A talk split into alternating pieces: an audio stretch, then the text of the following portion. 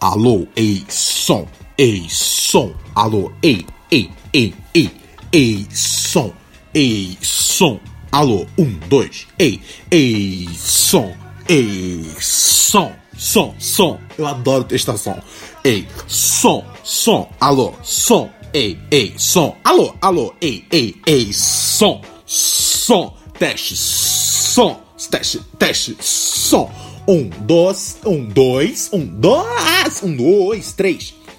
Pura Neurose, com Randy Rios, começando aqui na programação desse belíssimo espaço virtual megalofônico que é o podcast. Como estão vocês nessa tarde? Vocês estão bem? Legal. Acho, acho importante o, que vocês estejam bem para seguir aqui. Ok? Ai, ai. Eu ando meio. Eu ando meio preocupado com a natureza. Eu acho que a natureza não é isso tudo. Eu, eu, porque eu sempre ouvi, né, que a natureza é perfeita. E eu sempre pensei, é verdade, né? Tudo, meu, é, é tudo, né? É perfeita. A gente, a gente, meu, a gente engole um negócio, a gente mastiga. Na verdade, a gente mastiga antes de engolir. É, e, e aí desce esse negócio. E aí, eu não sei, se for uma cenoura, a sua. A sua pele fica laranja. Vocês sabiam disso? Isso não é, isso não é, isso não é tipo invenção. Porque às vezes eu falo uns negócios que eu invento. Só que é foda que eu não vou falar um negócio é bizarro em meio a várias coisas que eu invento. Porque aí parece que eu tô inventando até coisa bizarra. Mas isso é real, isso é quente. Se você comer muita cenoura, uh, a sua pele fica alaranjada. É sério, eu sei, é sério. É muito foda, é muito foda. Tem, tinha até. Porra, tinha um episódio de House que acontecia isso. E, e, e é foda, fala, ah, porra, no House o cara tá, porra, uma hora com. Com lupus, daqui a pouco vai estar, tá, porra, com câncer, daqui a pouco ele tem, porra, poder de voar. Não. Não, você está sendo obtuso, ouvinte. Eu nem tô ouvindo você, na verdade. Não, tudo bem. Eu espero que você esteja concordando comigo. Porque eu gosto quando as pessoas concordam comigo. Eu acho que eu, eu acho que eu falo assim, blá blá blá blá blá blá blá blá. Aí alguém fala, uhum. E eu penso, legal, tá ligado? Eu acho que todo mundo, acho que no fim das contas que é isso. Ser aceito pelos, pela sociedade e pelos seus, pelos seus uh, terceiros e segundos. É isso? Eu não sei o que eu tô dizendo. Mas a natureza, ela tem, um, tem uma falha muito grande, né?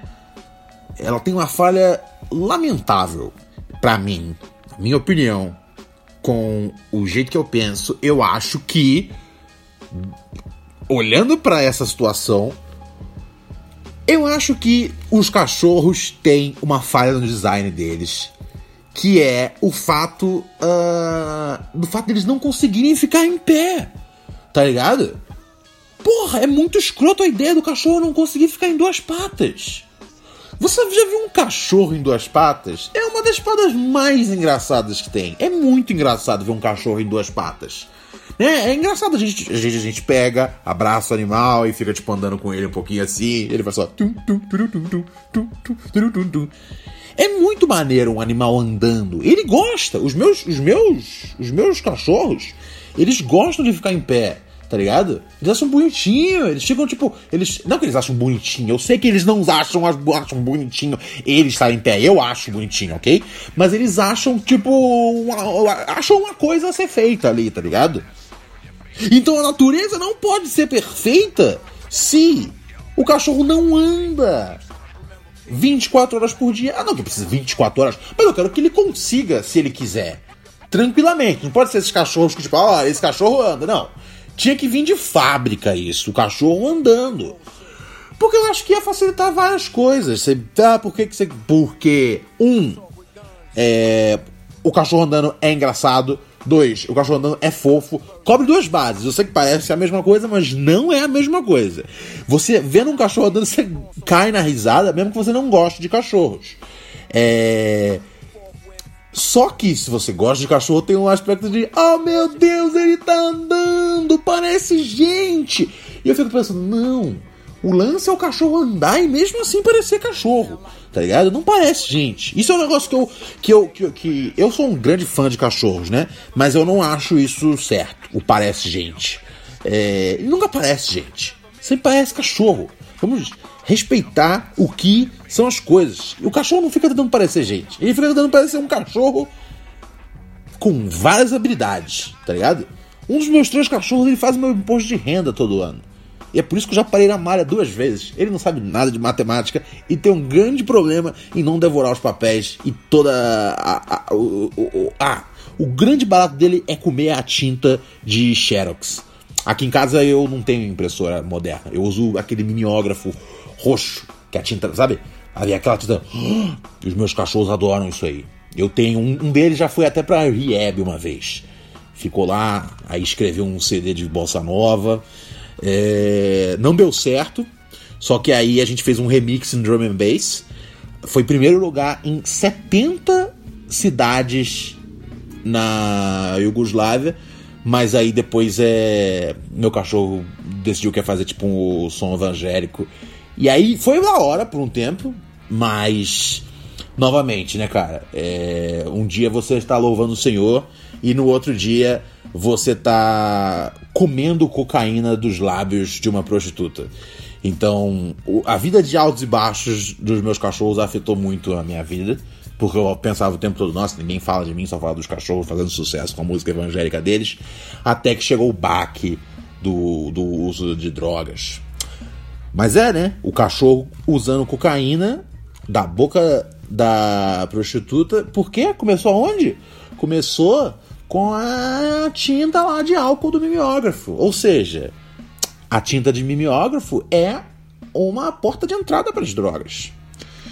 Mas meu ponto é, eu quero ver os cachorros andando. Mas num cachorro podendo. Tipo, meu, e assim, já que ele vai andar, vamos aproveitar aí polegares opositores, né? Eu acho polegares opositores sensacionais. Eu acho que os cachorros precisam poder carregar as coisas com a mão, segurar os negócios. É muito, é muito, é muito primitivo esse negócio de, de carregar as coisas com a boca, tá ligado? Não, o cachorro ele pode ser mais. Não dá pra ser só esse monte de peso morto, tá ligado? Não, não tô falando de vocês. Vem cá. Vocês são bonitos. Mentira, um monte de peso morto. É... Mentira, eu, eu, acho, eu acho que os cachorros eles têm um trabalho bem importante. Eu encaro a relação com os cachorros como um trampo. Eu sou chefe deles. O trabalho deles é tipo. É, é tipo. Ser legal comigo, tá ligado? É. Fazer, tipo, ser tipo fofo, engraçado. É, e tá ali comigo sendo fofo, engraçado.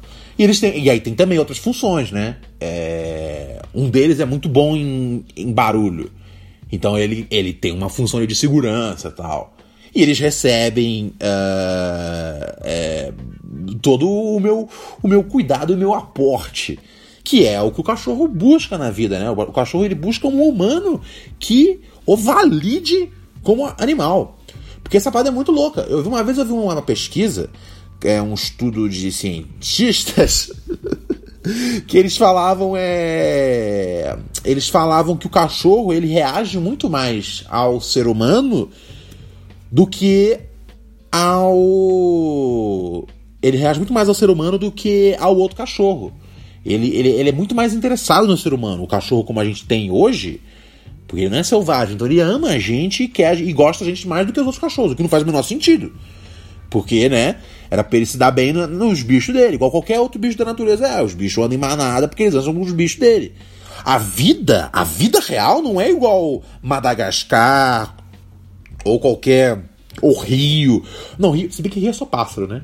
Mas enfim, a vida não é esse desenho que, porra, tem um monte de animal. Aí é tipo o ursinho de Pooh, aí ele anda com. ele anda com um burro, tá ligado? E uma porquinha. Não, a vida real não é assim, onde anda um de cada espécie.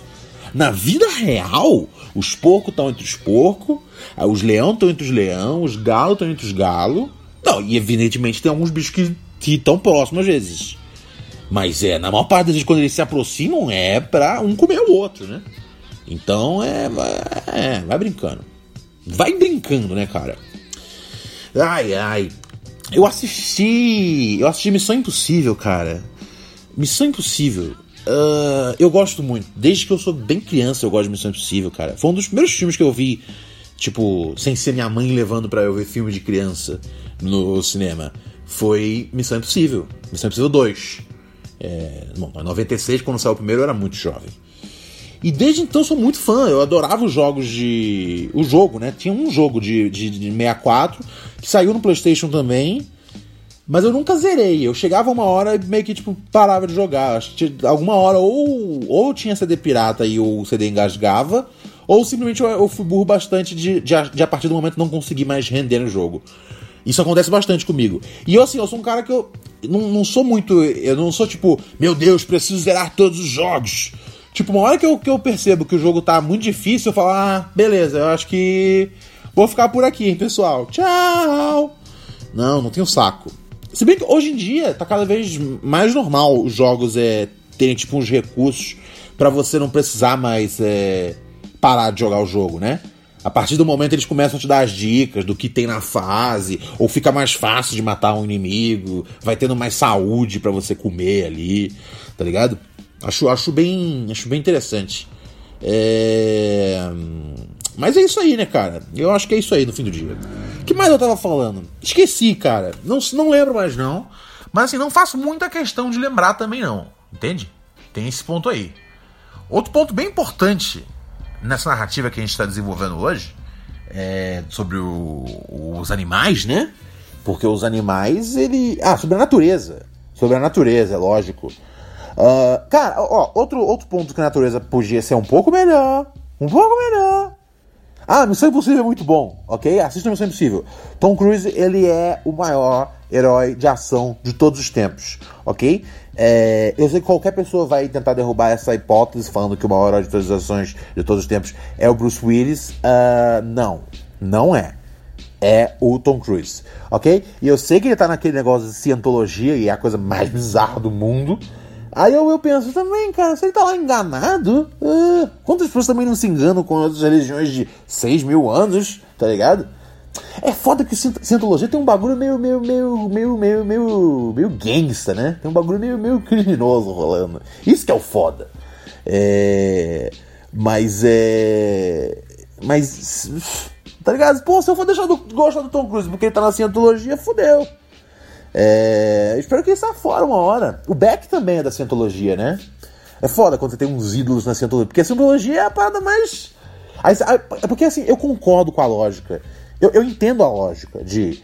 Bom, uh, não é diferente de nenhuma religião uh, milenar. Eu penso, mais ou menos, né, cara? Mais ou menos, né, cara? Porque o, bagu... o ponto de ser milenar, talvez. É mais fácil o bagulho passar pra frente, tá ligado? Porra, a cientologia ela nasceu nos nossos olhos, assim, nasceu em frente aos nossos olhos. Nasceu ali nos anos. Acho que nos anos 70, se não me engano. Acho que é metade dos anos 70. Então não dá pra um, um bagulho nascer do nada e a gente falar, beleza.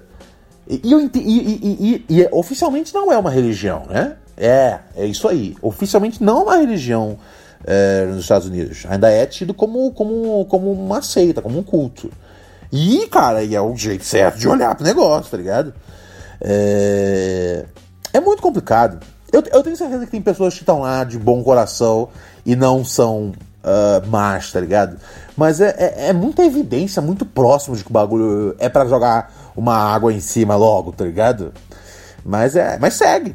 Segue. Procurem depois sobre cientologia. Tem, tem uns episódios. Se vocês querem, tipo, ver do jeito mais fácil possível, escrevam, tipo, Scientology South Park. Procurem em South Park é, os episódios sobre Scientologia. É um bom jeito de, de, ser apresentado ao conceito. Depois vale a pena ler um pouco mais. Tem uns documentários bons também. É, puta, tinha um doc que eu gostei pra caralho de assistir. Qual foi o doc que eu vi, velho? Era um doc. É, su, é, os caras estavam fazendo um doc sobre cientologistas e os cientologistas começaram a gravar ele. É, era isso. Era muito legal. Se não tem no Nerd Vlogs. Entendeu? Dá uma olhada lá, dá uma olhada lá, garoto. É, eu vou saindo fora, pessoal.